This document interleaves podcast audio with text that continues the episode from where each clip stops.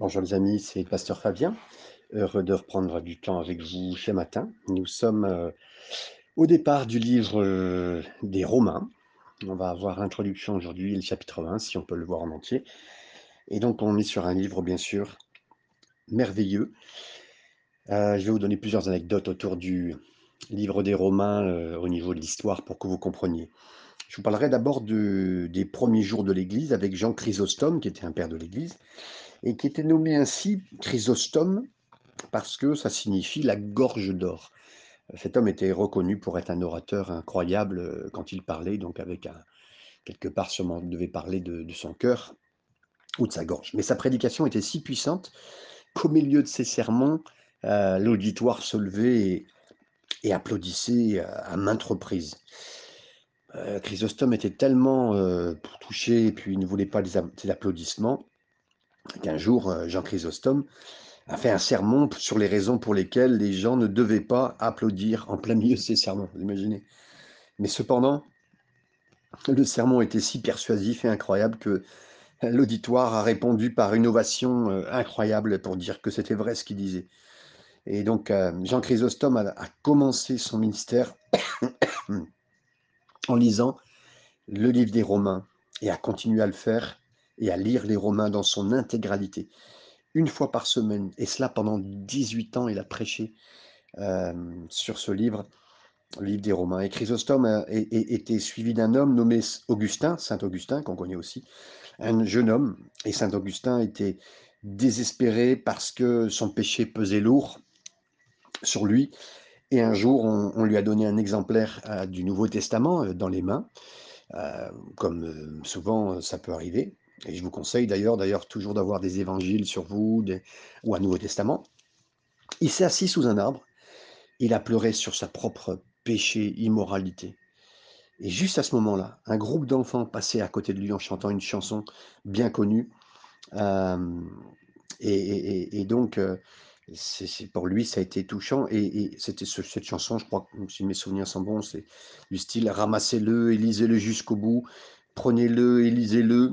C'est exactement ce que fit euh, Saint Augustin avec le, Nouveau Testament, euh, avec un, bien sûr, le Nouveau Testament qui a un destin divin, qui a un dessein divin, c'est de nous amener vers le Seigneur. Il ouvrit, il s'ouvrit à ces mots, marchant honnêtement comme au jour, pas dans les réjouissances de l'ivresse, pas dans l'immoralité et la folie, pas dans les querelles et l'envie, mais revêtez-vous du Seigneur Jésus et ne prenez pas soin de la chair, pour la satisfaire, ses convoitises.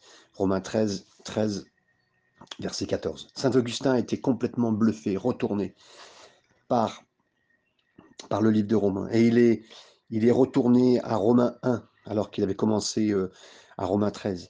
Et il s'est converti au moment où il est arrivé à la fin du livre. Augustin, c'était un autre géant du christianisme euh, au premier siècle, dans les premiers, dans les premiers chrétiens à ce qu'on appelle l'Église primitive.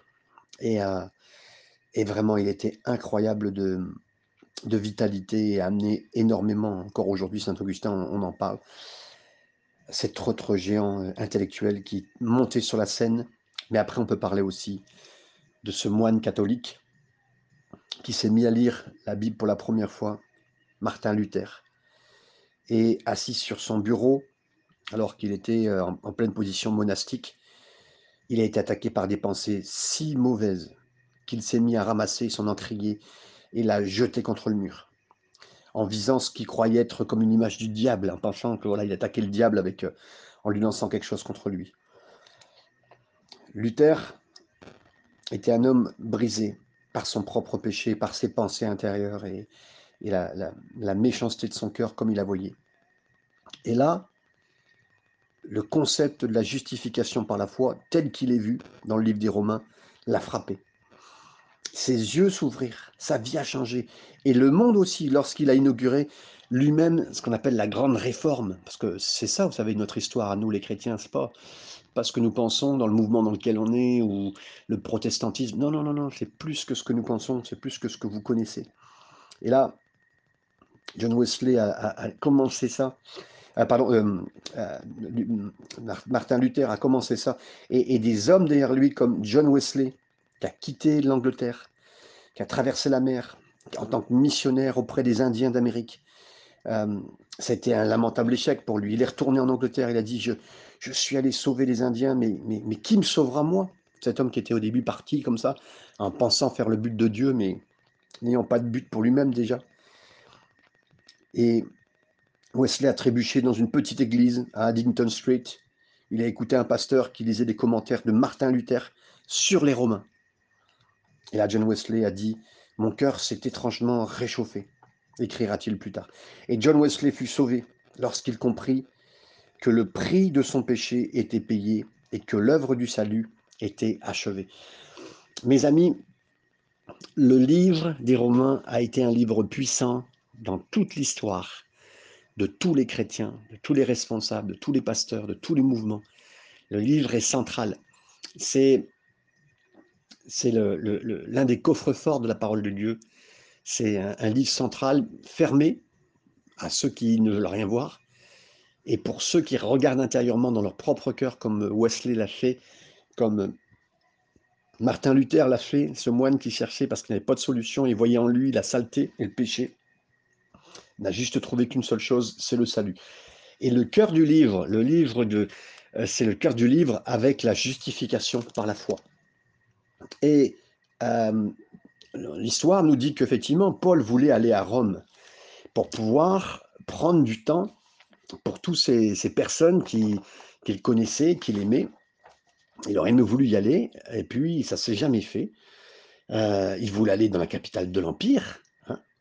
Et euh, on, sait que a, c'est lui qui a écrit ce livre, mais où? On pense qu'il l'a écrit à Corinthe. Euh, Corinthe, une ville, les Corinthiens, une ville très dans le péché, une ville, quand on disait je vis à la Corinthienne, c'est-à-dire je vis vraiment, vous me diriez, ben, j'habite Saint-Tropez tous les soirs où il y a la fête. Et je vis que dans, la, dans ces fêtes-là. C'est un peu ça, c'est un peu ça. Et Paul a écrit l'épître aux à Corinthe dans un tel temps difficile. Et c'est comme ça qu'il a pu si bien écrire d'une façon incroyable cet important document ce livre du salut. C'est un livre sur le salut et euh, que nous allons euh, commencer aujourd'hui. Il commence par Paul. Il, bien sûr, se présente. Et Paul signifie le petit. Euh, lui qui était Saul de Tarsavant, appelé Paul, il s'appelait lui-même le petit. il était petit par la taille, mais s'est senti humblement euh, souvent dans la parole, si vous connaissez euh, l'apôtre Paul, euh, un homme qui a fait beaucoup, beaucoup de choses, mais il, il s'est senti pécheur. Et, plus on avançait, plus il avançait, il dit c'est le pire des pécheurs, je suis le pire des pécheurs. Et c'est pas du tout par ce descendre personnellement qu'il est en train de faire. Il se connaissait, les amis, il se connaissait. Et comme je le dis souvent, il était comme Moïse, il mettait la main dans son sein, comme la Bible le dit, et il voyait que sa main était lépreuse. Que s'il se rapprochait de son cœur et de voir de ses vrais penchants, était honnête avec lui-même, il savait où il pouvait aller, mais il connaissait le Dieu de grâce, mes amis. Donc Paul s'est appelé le petit, pas pour des mauvaises raisons, pour dire qu'il se descendait ou quoi que ce soit, euh, il savait qui il était, je sais qui je suis, je suis, enfant de Dieu. Et là, il commence en disant serviteur de Jésus. Amen, serviteur de Jésus. Avant tout, chers amis, frères et sœurs, mes amis, on est serviteurs de Jésus-Christ. Euh, Christ veut dire oint, Jésus le oint, euh, appelé à être apôtre. Donc là, il dit, mais je suis, même, je suis vraiment mis à part, je suis appelé, j'ai reçu un appel. Vous savez, quand Dieu vous parle, mes amis, j'espère que vous recevez un appel de Dieu, vous avez reçu un appel de Dieu, si vous l'avez reçu, vous êtes engagé dans cet appel, donc quoi que ce soit que le Seigneur vous a demandé, c'est quelque chose que Dieu vous demande, c'est pas quelque chose de personnel. Moi, c'est sûr, quand je me suis converti, les gens m'ont dit, mais waouh, mais Fabien, euh, on voit l'église, tu sers beaucoup, un jour tu deviendras pasteur, mais bon, c'était bien. moi, je servais, je pouvais faire tout ce que, tout ce que je voyais, euh, ce que ma main trouve à faire, je le faisais mais je ne pensais pas avoir reçu un appel jusqu'au moment où effectivement son appel a résonné et que j'y ai répondu. Mais c'est un appel de Dieu, c'est pas personnel. Les gens me le disaient, j'aurais pu le sentir, j'aurais pu le croire, mais c'était bien, c'est bien personnellement de penser qu'on a un appel. Mais si Dieu ne nous a pas appelés, mes amis, mais n'allons pas dans un appel que Dieu ne nous a pas appelés, parce que c'est terrible de, de, prendre une charge qui n'est pas la charge que Dieu veut qu'on prenne, et que de toute façon c'est lui qui la porte, mais là elle devient lourde pour nous, et, et de toute façon, si vous n'accomplissez pas ce que Dieu vous demande, vous prenez un travail qui n'est pas le vôtre, c'est un burn-out, c'est une dépression, c'est un écrasement, c'est ce que vous voulez, mais ce n'est pas l'appel de ce que Dieu vous a demandé. Et ça, c'est un signe. Alors, appelé à être apôtre. Apôtre, apostolos, c'est-à-dire envoyé. Merci Seigneur. Et c'est ce qu'on appellerait aujourd'hui un missionnaire. Hein, parce que des fois, on dit c'est quoi un apôtre Un apôtre? Oh là là On a envie de le dire avec un temps solennel, tellement c'est important pour les gens. Je suis apôtre. Non mais. Euh, Paul le disait, Beaucoup de monde pourrait le dire, parce qu'effectivement, on est appelé du Seigneur, nous aussi, on est faut être simple, être clair, mais on pourrait dire que c'est un missionnaire aujourd'hui. C'est aussi le ministère apostolique, c'est celui qui commençait une église. Donc euh, quelqu'un qui est un implanteur pourrait s'appeler apôtre aussi, parce que c'est lui qui commence une église, mais pas seulement la commencer, celui qui est apostolos, qui est envoyé, parce qu'il faut être envoyé de la part du Seigneur, c'est lui qui, comme il nous envoie, Seigneur, si tu m'envoies, alors suis-moi, faut avec moi, fais les signes que tu as besoin de faire. Voilà, c'est ça d'être un apôtre. Hein. Et là, donc, euh, pas seulement envoyer, pas seulement commencer une église, mais gouverner, guider une église. Alors, gouverner, c'est un grand terme, hein, mais ça veut dire on est la personne qui s'occupe, hein, si on doit s'en occuper, avec une équipe, hein, une équipe apostolique, s'il faut des gens qui sont autour de nous, mais guider, guider et qui avertit cette Église, qui avertit ces Églises que le Seigneur peut nous donner. Mais, mes amis, je mets un mais, dès le début, il dira, et il s'est identifié comme un serviteur de Jésus. Et je reviens vraiment maintenant tout de suite sur le terme serviteur, parce que c'est pour ça que j'ai voulu vous donner dans ce sens-là. Serviteur, c'est le mot doulos, qui veut dire esclave. Et là, mes amis, à l'époque, on recense 6 millions d'esclaves à l'époque, et euh, ils se sentent esclaves de Jésus. Vous savez, quand, euh, si vraiment, euh, comment on peut voir que quelqu'un se sent vraiment un serviteur du Seigneur, un serviteur de Jésus, un esclave de Jésus ben, Si les gens, si vous êtes vraiment bien dans cette situation, alors si les gens, chrétiens, non chrétiens, vous traitent comme un esclave, un esclave, on ne sait même pas son nom, on demande des choses, on dit même pas merci, on dit fais ça, et il doit le faire. C'est bête ce que je suis en train de vous dire. Je ne suis pas en train de rabaisser quoi que ce soit et en train de dire qu'il faut gérer les serviteurs comme ça, pas du tout. Mais moi, je parle vraiment de tout cœur, tel que Paul le dit ici, en reprenant ce que lui connaissait, de la façon dont il le disait. Je suis esclave de Jésus. Un geste de son doigt, comme le dit les psaumes, mes yeux sont sur ta main. Dans les psaumes, il nous a dit, mes yeux sont sur ta main. Un seul geste du, du maître et le serviteur à court. Serviteur de Jésus. Et Jésus a dit, mais vous m'avez donné un verre d'eau, vous m'avez visité, vous m'avez visité en prison, dans les hôpitaux, vous avez fait un geste pour moi, et, et, je sers Jésus au travers des hommes aussi, mais d'abord c'est Jésus que je sers, on comprend, et donc serviteur dans ce sens-là. Et là, on voit la, grandeur de quelqu'un euh, au nombre de personnes qui sert. Pourquoi je vous dis ça? Mais oui, c'est beau ce, que tu nous dis là. Non, non. Jésus était serviteur de Dieu et, la grandeur de Jésus était vue au nombre de personnes qu'il a servi. Il a lavé les pieds de ses disciples. Waouh Mais quelle grandeur, mes amis Quel est le serviteur aujourd'hui de Dieu qui va bénir son équipe pastorale, qui va leur faire du bien, qui va être avec eux, qui va les entourer, qui va... mais quel homme Qui, c'est cet homme Qui c'est cette femme? Merci Seigneur pour, euh, pour ça. Et donc vous savez vraiment si vous êtes un serviteur, si, si vous êtes dans cette dimension pour euh, accomplir ce que Dieu vous a demandé. Mis à part, mis à part, c'est le mot sanctifié, c'est pareil. Mis à part, c'est-à-dire que non, je ne suis pas fait pour cette terre. Si vous êtes serviteur à plein temps, ou serviteur à mi-temps, ou serviteur, qu'importe, ça du temps que le Seigneur vous donne. Des fois, on peut être, euh, comme disent les Anglais, full-time ministry, un, ministère à plein temps, mais des fois aussi, j'ai été beaucoup de fois dans ma, dans ma vie, comme aujourd'hui, euh, puis à plein temps. Qu'importe, ça appartient au Seigneur, c'est lui qui décide. Et, euh, mais je suis un serviteur et je suis mis à part. Et donc, je sais bien que ce que je fais aujourd'hui, je suis très content de faire ce que je fais aujourd'hui dans mon travail funéraire Mais en même temps, je sais que je suis appelé euh, à cela en ce moment. Euh, donc c'est pour le moment, et puis c'est lui qui décide. Si demain il veut que ça s'arrête, ça s'arrêtera. Ça lui appartient. Je, je suis bien, je vais être dans le contentement comme Paul l'était.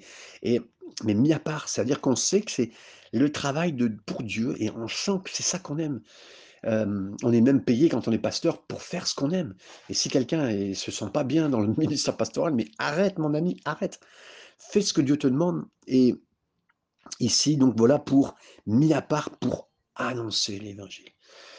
Annoncer l'évangile, la bonne nouvelle, les bonnes nouvelles. C'est pas, euh, on n'annonce pas des bons points de vue. Hein, ah oui, l'évangile, le christianisme. Non, c'est les bonnes nouvelles. Les bonnes nouvelles, c'est quoi? C'est que Jésus, les bonnes nouvelles, c'est ça, c'est que Jésus est venu nous mourir sur terre. Euh, c'est le Fils de Dieu, c'est Dieu lui-même. Il est venu pour prendre nos péchés. La bonne nouvelle, c'est qu'on peut être pardonné, mes amis. La bonne nouvelle, c'est qu'il nous aime. Ça, c'est les plus belles nouvelles qu'on peut savoir. Qu'on est aimé et qu'on est pardonné. Et puis que Dieu veut pas qu'on meure pour l'éternité. Pour l'instant, c'est le chemin que la terre prend. Il faut pas leur dire qu'il n'y a, a pas d'autre plan. Il n'y a pas d'autre plan pour l'instant. Malheureusement, le plan de Dieu au départ, c'était qu'on a tous sauvés. Euh, euh, au départ, le paradis sur terre, c'était ça, c'est ce que Dieu avait voulu. Mais l'homme a choisi différemment. Mais Dieu veut l'en changer de cette destination qu'il l'a choisi pour l'instant. Et, la bonne nouvelle, c'est ça, c'est que Dieu veut pardonner et veut faire du bien. On, on continue à avancer. Qui avait été promis auparavant de la part de Dieu par ses prophètes dans les saintes écritures? L'importance bien sûr des écritures, les promesses euh, de, l'évangile, ça veut dire des bonnes nouvelles prévues et qui étaient, qui étaient là depuis le début dans Genèse 3.15, mes amis.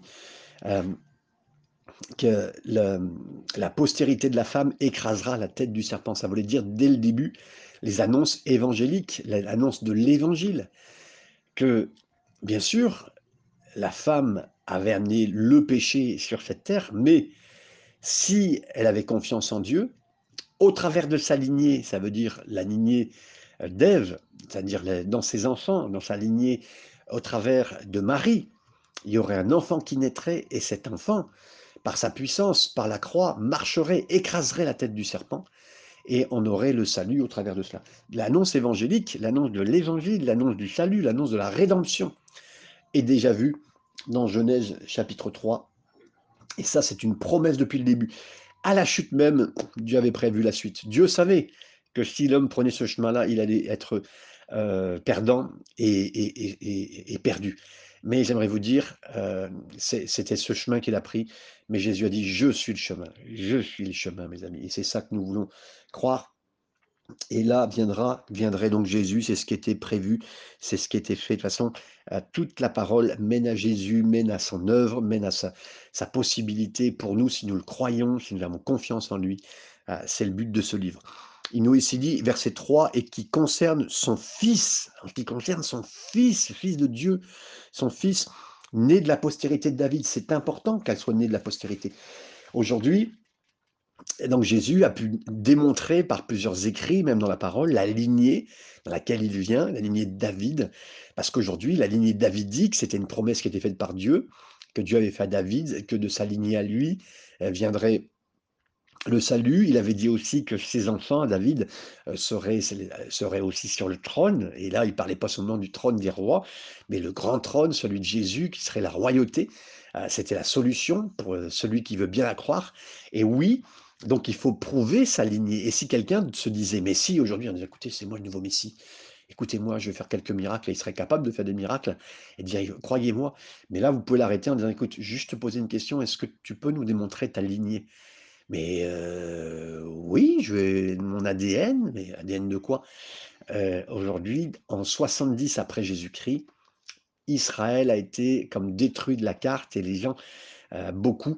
Et donc, à cause de ce moment-là, on n'a plus du tout de suite généalogique à partir des années 70. Et on ne sait pas vraiment de qui vient qui et comment pourrait venir le Messie, vraiment. Alors, bien sûr, les gens aujourd'hui peuvent avoir certaines explications au niveau des Juifs, mais la lignée, quelque part, à ce moment-là, elle est partie dans tous les sens. Et on, peut juste prouver euh, une, une, origine, mais pas après une lignée telle qu'elle, telle qu'on l'a vue dès le début. Donc, tellement important quand il nous a dit ça postérité David selon la chair, donc effectivement, est déclaré fils de Dieu avec puissance. il a pu déclarer qu'il était fils de Dieu, et c'est vrai, par des signes, des prodiges, une puissance, une puissance. Et les signes et les prodiges sont là. Vous savez, euh, le grand sacrificateur pouvait prouver qu'il était dans le Saint des Saints seulement si le bruit de ces petites clochettes en bas de son vêtement faisait du bruit. Le jour du Yom Kippour, le jour du grand pardon, euh, celui qui était dans le grand, euh, dans comment dire, dans le temple et dans le Saint des Saints, personne n'entendait. Est-ce qu'il y a encore du bruit? Oui, il y avait du bruit des clochettes. Ça prouvait bien qu'il est encore vivant. Et, d'ailleurs, euh, certains avaient peur, donc on accrochait une corde au pied du grand sacrificateur, parce que s'il allait dans le Saint des Saints, Dieu pouvait le tuer en un instant euh, pour son péché ou pour le péché du peuple, et puis pourrait, euh, donc pour être sûr que puisse le ressortir, parce que personne ne pouvait entrer dans le grand Saint des Saints une fois par an, seul le grand sacrificateur. Et mes amis, on voit clairement cette idée-là, puisque déclaré fils de Dieu selon l'esprit de sainteté, écoutez bien, par sa résurrection. Et mes amis, pour nous, Jésus est dans le Saint des Saints, il est re-rentré, il est descendu sur cette terre, il a pris notre péché, il est venu euh, prendre la punition du péché et le montrer à Dieu, faire un travail incroyable, ce que euh, la parole de Dieu nous demandait de faire quand quelqu'un a péché, pas de salut sans, euh, sans que le sang puisse être répandu, parce qu'il faut que quelqu'un paye, mes amis. Quand quelqu'un a péché, il faut que quelqu'un paye. C'est la justice normale. C'est un peu comme euh, la loi, une loi, une loi spirituelle, comme une loi de l'attraction. Vous lancez une balle du haut d'un mur, vous lancez une balle du haut d'un euh, immeuble, il y aura une loi. La loi, c'est que la balle va tomber jusqu'en bas avec de plus en plus de force. Elle va, tomber. Si c'est une balle, ça va. Si c'est du verre, ou être il va être déformé, cassé. Il y a une loi spirituelle. Et la loi spirituelle, c'est que il n'y avait pas de salut sans pardon, sans, euh, sans que le sang soit répandu. Et là, donc Jésus, le grand sacrificateur, est rentré dans les lois divines de faire ce qu'il fallait par rapport au péché. Et il fallait, est-ce que Dieu serait d'accord avec ce qu'il a fait? Est-ce que le, le monde céleste, quelque part géré par Dieu, serait d'accord? Et oui, il était d'accord. Et alors qu'il est mort en prenant dans son corps dans sa vie entière tout le péché. Est-ce que Dieu était d'accord? Oui, il a été d'accord. Est-ce que le grand sacrificateur est, est, resté vivant? Oui, il est resté euh, vivant. Au bout de trois jours, il est devenu, il est ressuscité, il est revenu à la vie. Et on entend les bruits des clochettes euh, quelque part de son vêtement qui sont vivants et qui nous dit qu'il est vivant, au travers le bruit de ses clochettes, ce sont les dons, ce sont la puissance qui nous prouve qu'il est vivant. Et quelque part, écoutez bien mes amis, c'est vraiment une clé pour le ministère de guérison de voir des actions de guérison, des miracles se passer, sont des preuves comme quoi il est bien vivant. Donc, si nous demandons au Seigneur de montrer des preuves euh, de, comment dire, de miracles, des choses comme ça, ça prouve sa divinité, ça prouve sa résurrection. Et tout est lié. Et là, c'est juste pour la gloire de Dieu, c'est pas pour la gloire d'un homme. Comprenez bien l'importance de, de cette explication euh, concernant effectivement, tel qu'il est donné ici, de l'Esprit de sainteté par sa résurrection d'entre les morts. Verset 5, Jésus-Christ, encore une fois, Jésus le oint. Oui, Jésus, c'est le Messie, Jésus, c'est celui qui est le loin, parce que la messianité, l'onction, elle vient comme preuve de Dieu. Justement, ce, Jésus Christos euh, nous prouve bien que Jésus est Christ, que Jésus est le loin, Jésus est Messie. Cette onction sur lui est un signe comme si vous aviez euh, au-dessus de vos têtes une grande preuve divine, spirituelle. Et, et donc, toute cette onction, elle est là pour prouver que Dieu approuve. L'onction, elle ne vient jamais pour quoi que ce soit. L'onction est venue d'abord sur Jésus pour prouver qui il était, en qui il était, par l'esprit de sainteté. Et Jésus, notre Seigneur, donc notre Seigneur en qui nous avons confiance, par qui nous avons reçu la grâce et l'apostolat. Avant de parler de l'apostolat, il dit, mais j'ai reçu la grâce, c'est la faveur imméritée, mes amis. C'est mérité si je suis là, c'est vraiment une grâce de Dieu si j'en suis là.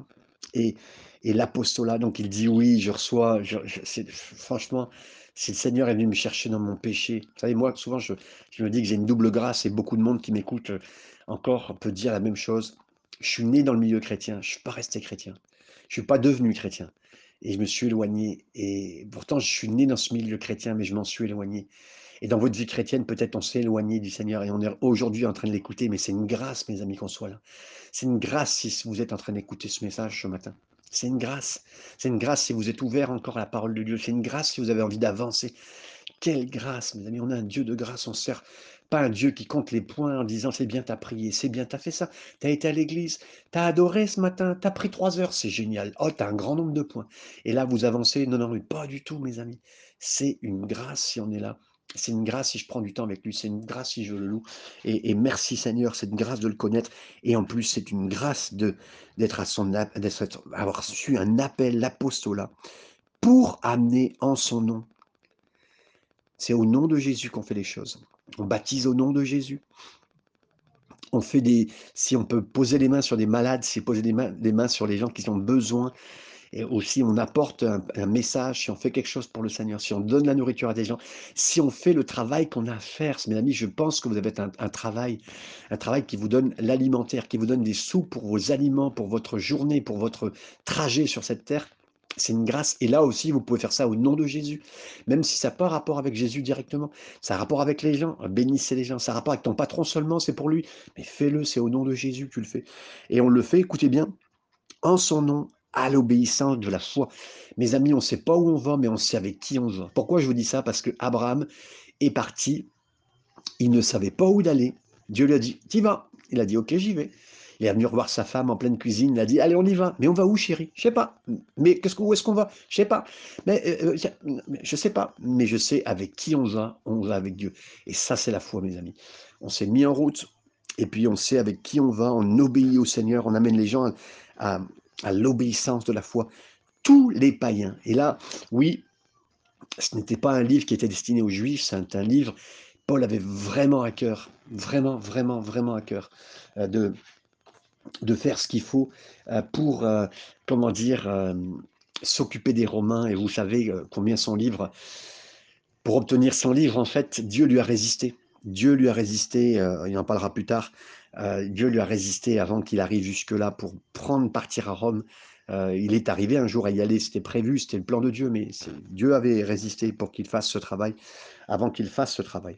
Et donc, tous les païens parmi lesquels vous êtes aussi, le dit les Romains, vous n'êtes pas plus qu'un autre. Hein. pas, c'est parce que vous êtes le pays aujourd'hui qui tient le, euh, le, côté militaire des choses, c'est pas, pas parce que vous tenez euh, toutes les choses militaires de ce monde entier, c'était les, les, les, leaders hein, au niveau de l'armement, au niveau des, des combats. J'ai, je voyais hier euh, une vidéo de la façon dont ils étaient faits les Romains, les, les combats avec, ils avaient plusieurs, comment dire, sur les champs de combat, ils avaient des, façons de faire, trois troupes différentes. La première troupe venait commencer à attaquer. dès qu'ils étaient un peu fatigués, la seconde venait prendre place pour pouvoir résister et donner de l'aide. Et quand la deuxième était bien fatiguée, la troisième venait. Mais à force de faire ça, une plus petite équipe de personnes pouvait battre un plus grand nombre de personnes, tellement ils étaient bien organisés. Et la puissance 3, entre guillemets, des trois troupes différentes amenait beaucoup de puissance. Les Romains donc étaient énormes, énormes dans les combats. Et s'ils ont gagné l'Europe, ce que nous connaissons l'Europe aujourd'hui, mais c'était parce qu'ils avaient une force incroyable. Et Dieu le savait mais il restait quand même que des païens entre les mains, et n'était pas plus qu'un autre. Et il dit, voilà, tous les païens parmi lesquels vous étiez aussi, vous qui avez été appelés par Jésus. Le plus important, c'est pas de savoir si je suis français, si je suis suisse, si je suis canadien, si je suis africain, si je suis tel pays, si je suis telle ville. Est-ce que je suis appelé par Jésus? Est-ce que j'ai répondu à l'appel de Jésus? Est-ce que est-ce que tu as entendu Jésus dire, mais je veux te sauver, mon ami toi, peut-être jeune qui est là et qui écoute le message, je veux te sauver, je veux vraiment que tu, tu reçoives l'appel du Seigneur. C'est ça. Et, et parmi lesquels vous êtes aussi, vous qui avez été appelés par Jésus, à tous ceux qui, à Rome, à tous ceux qui, à Rome, la ville la plus centrale, la plus connue de l'époque, le, centre du cœur de, de cet empire romain, de cette force romaine. Là, il dit, mais là, mais je veux parler. C'est un peu comme s'il disait aujourd'hui, je vais aller aux États-Unis, je vais aller à Washington, euh, je vais aller à Los Angeles, ou je vais aller à New York, et je vais leur parler, ou je vais aller en Russie, euh, je vais aller parler au cœur de, la Russie, je vais aller, je vais aller en Chine, parler à, Hong Kong ou à Singapour, et je vais parler au cœur de ces gens-là. Hein, et, et à tous ceux qui sont là, sont bien aimés de Dieu, bien aimés de Dieu. Vous savez, bien aimé, c'est, c'est un peu, le mot bien aimé, on dit, euh, oh, je t'aime bien, non, c'est un peu, on a l'impression que c'est pas entier quand on dit ça. Alors que bien-aimé de Dieu, mes, amis, mais si Dieu vous dit tu es mon bien-aimé, et plusieurs fois j'ai lu ça dans la parole de Dieu, tu es mon bien-aimé. Mais je vois, mes amis, si Dieu vous le dit, j'aimerais je m'arrête vraiment pour vous le dire. Dieu vous aime beaucoup et, et vous êtes le bien-aimé de Dieu. Je l'ai pris pour moi parce que je veux le garder pour moi dans le sens où c'est personnel et Dieu me l'a dit, mais j'aimerais que vous l'entendiez ce matin, que vous êtes le bien-aimé de Dieu. Dieu peut c'est Dieu qui est au centre de toute l'histoire, mes amis. C'est Dieu qui c'est pas notre histoire à nous, c'est Dieu qui est au centre de toute l'histoire. Mais ce Dieu qui est au centre de toute l'histoire s'arrête et dit Tu es mon bien-aimé. C'est pas formidable ça C'est pas nous qui sommes au centre de l'histoire du monde. L'histoire du monde ne tourne pas autour de nous, elle tourne autour de Jésus et de la croix. L'histoire du monde, euh, nous sommes en 2022 après Jésus. Tout, tout vraiment. Alors vous allez me dire, hein, c'est pas le calendrier juif, c'est pas le calendrier musulman ou c'est pas le, le calendrier chinois. Ok, c'est sûr. Mais moi je vous dis que le calendrier tourne de Jésus, de sa personne. Mais dans le calendrier de Dieu, Dieu a dit je t'ai envoyé mon fils Jésus, c'est pour toi. S'il était venu que pour toi et que tu étais sauvé, ben, ça serait suffisant. Et c'est ce que Dieu a fait. Et il nous aime et nous sommes son bien-aimés, mes amis. Bien-aimés de Dieu, appelés à être saints, ça veut dire mis à part. Pense pas que saint, ça veut dire euh, avoir une auréole euh, sur la tête. Moi, les seules auréoles que j'ai, moi, c'est sous les bras, les amis. Hein, je vous le dis franchement pour que vous sachiez. Homme de Dieu, pas homme de Dieu, on est tous les mêmes. On est tous euh, dans cette incapacité. Sans lui, on ne peut rien faire et on est mis à part. On est saint, c'est ça. C'est-à-dire que Dieu nous met à part de notre péché, mes amis. Il y a un jour, tu veux plus être avec ton péché. Quand Dieu descend sur toi par sa grâce et que tu es sauvé, tu n'as plus envie de jouer au péché. Tu dis, mais non, mais ça m'a sali. Oh non, mais c'est ce qui a tué Jésus. Mais j'arrête tout. J'arrête tout. J'arrête tout. J'arrête tout ça. C'est ça qu'il est en train de dire. Et là, il dit, appeler à être saint. Ça veut dire mis à part. Ça veut dire être dans le. Un saint, c'est un, euh, euh, comme ce vieux chant dit, Oh, when the saints go marching. Quand, quand les saints de notre Dieu sont mis à marcher, à marcher pour Dieu, à marcher pour son plan. Mais nous sommes des saints, mes amis. C'est vraiment mis à part. Il n'y a pas de saints dans notre Église à nous euh, euh, qui, sont, euh, qui sont sur les statues. Il n'y a pas de saints. Les saints, c'est nous, mes amis. C'est nous les gens mis à part. C'est nous les saints. On n'attendra pas que quelqu'un soit mort, mes amis, pour dire que c'est un saint. Nous sommes mis à part. Et pourquoi nous sommes capables de dire ça? C'est parce que Jésus est mort pour nous. Et on est fiers de le dire. Et on est fiers de l'œuvre qu'il fait, elle est puissante, elle est forte. J'attendrai pas que vous soyez mort pour dire que vous êtes quelqu'un de bien. Et c'est ça que la parole de Dieu, elle dit pour tous ces gens qui sont là, que la grâce et la paix, et je vais finir avec ça, que la grâce et la paix vous soient données. C'est toujours ce que Paul disait, la grâce et la paix, la grâce et la paix. D'abord la grâce, imméritée. Il est venu me chercher, pourtant j'étais né dans l'église, vous aviez abandonné le Seigneur, vous avez connu le Seigneur et vous l'avez abandonné. Mais Dieu vous aime tellement que son amour redébordait encore, que de la croix coulait encore du sang. Et alors qu'on a commencé, même peut-être à la croix au dernier moment de notre vie, peut-être que c'est le dernier moment de votre vie en ce moment, et vous êtes comme ce brigand à côté de la croix. Seigneur, moi c'est normal ce que je suis en train de vivre en ce moment. Je suis dans mon péché, je suis dans ma misère.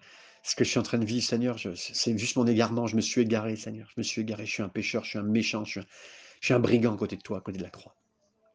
Mais Seigneur, fais que je sois dans ton paradis aujourd'hui même, Seigneur. Je te demande pardon. Toi, toi, c'était mérité que tu as pris la croix. Moi, c'était mérité. J'aurais mérité le, salaire de mon péché. Et le salaire du péché, c'est la mort. Mais tu es mort pour moi et la grâce vient en premier. Et quand on a la grâce, mes amis, on sent que c'est immérité ce qui nous arrive, que c'était normalement le mérite devrait tomber sur nous, mais c'est immérité. Ce que Jésus, lui qui avait jamais péché, nous a donné son état et c'est tombé sur moi. Je suis maintenant aux yeux de Dieu sans péché. Alors j'ai la paix de Dieu qui tombe sur moi. Et merci Seigneur. La grâce et la paix vous soient données de la part de Dieu, notre Père. Dieu, notre Père. C'est mon papa. Mes amis, c'est votre papa du ciel. Il est votre papa. Il vous aime. Et, et du Seigneur Jésus. J'aimerais vous dire, on ne parle pas du Saint-Esprit ici, parce que je crois que le Saint-Esprit, Jésus a dit que le Saint-Esprit ne parlerait pas de lui-même. Ne parlerait pas de lui-même. Je finis en vous disant que s'il y avait un mouvement du Saint-Esprit qui deviendrait être créé, ça serait ce qu'on appelle en anglais le Jesus Movement. Un mouvement de Jésus, parce que le Saint-Esprit amène toujours à Jésus, plus de Jésus. Quelqu'un qui serait dans la mouvance de l'Esprit serait vraiment à parler que de Jésus, Jésus, Jésus, Jésus, parce que le Saint-Esprit parle que de Jésus. Vous comprenez? Même je fais exprès de vous dire ce que je vous dis parce que la parole parle comme cela. Euh, n'ayez pas le Saint-Esprit partout, partout, partout, et il y a moins en moins de Jésus quand c'est comme ça. Et c'est pas, croyez pas qu'il y a une dispute entre qui que ce soit dans l'œuvre de, de la Trinité, pas du tout. C'est juste l'explication biblique et la compréhension de tout cela.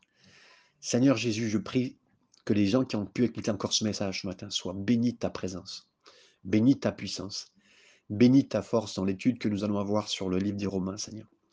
Conduis-nous dans toute ta vérité, toute ta vérité. Et Jésus, tu as dit, je suis le chemin et la vérité. Et Seigneur, Jésus, je veux embrasser qui tu es, Seigneur. Et je veux que tous mes amis qui ont entendu ce message soient aussi à te, te prendre dans leurs bras, Seigneur, en ce moment, alors que nous finissons par la prière, qu'ils aient envie de te serrer de tout leur cœur. Merci, Seigneur, pour ta présence et ce moment qu'on a pu passer avec toi. Au nom de Jésus, Père, on a prié. Amen.